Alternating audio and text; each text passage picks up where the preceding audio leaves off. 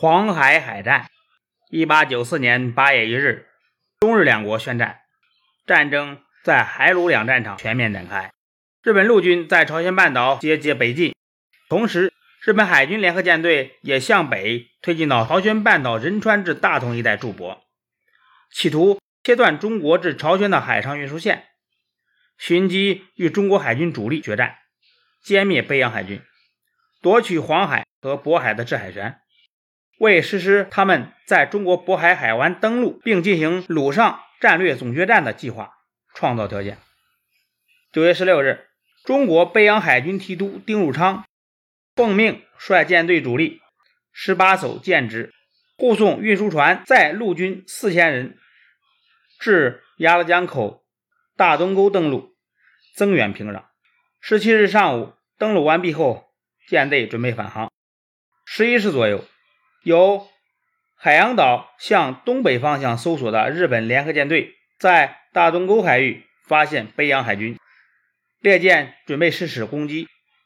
北洋水师立即起舰迎战。丁汝昌发出命令：姊妹舰结成对舰，构成基本战斗单元，全舰队一律以舰首对敌，各舰追踪旗舰运动。北洋水师十艘主战军舰排成。雁行阵迎敌，铁甲舰定远和镇远居中，左翼依次为巡洋舰靖远、致远、广甲和济远；右翼依次为巡洋舰来远、经远、超勇和扬威。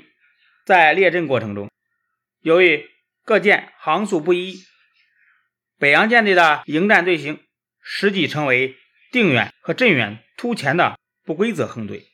日本联合舰队十二艘军舰则以纵队迎战，第一游击队四舰依次居前，本队六舰依次居后。西京丸和赤城二舰列于本队后尾非战斗的左侧。当双方舰队驶距六点四海里时，日本联合舰队第一游击队稍向左转，准备攻击。北洋水师的右翼，十二时五十分，双方舰队相距约三点二海里时，北洋水师首先发炮，战斗开始。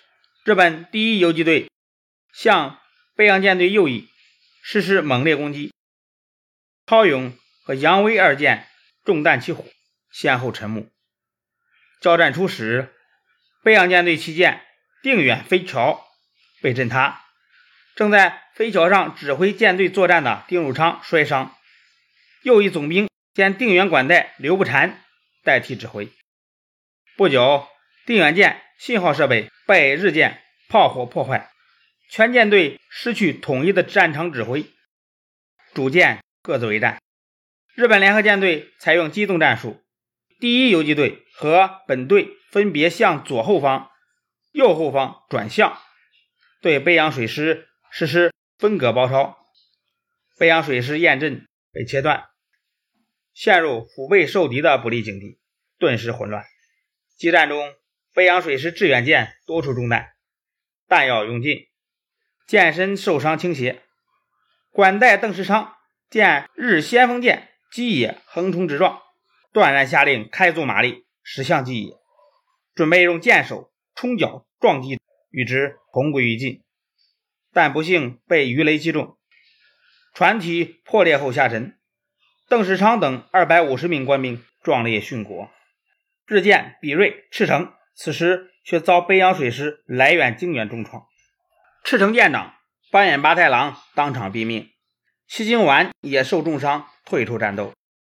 逃过致远撞击的日舰基野号更为猖狂，又击中北洋水师经远号。靖远管带林永生大副陈策阵亡。不久，靖远再次中弹，最终沉没。二百五十余名官兵全部罹难。十五时三十分，受到日舰围攻的定远和镇远二舰仍坚持奋战，重创第七舰松岛，打死打伤炮台指挥官、海军大尉智摩清直以下百余人。靖远、来远经过抢修。重新投入战斗，靖远大副刘冠雄见定远号旗杆断裂，不能升旗指挥，遂建议管带叶祖代旋信旗集队统一指挥各舰。此时，日本的旗舰山岛已经瘫痪，基野也丧失了再战能力。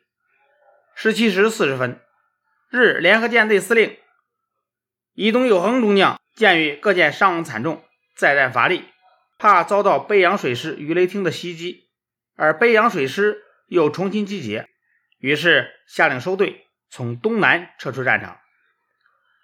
北洋水师少试追击，也下令收队，返回旅顺军港。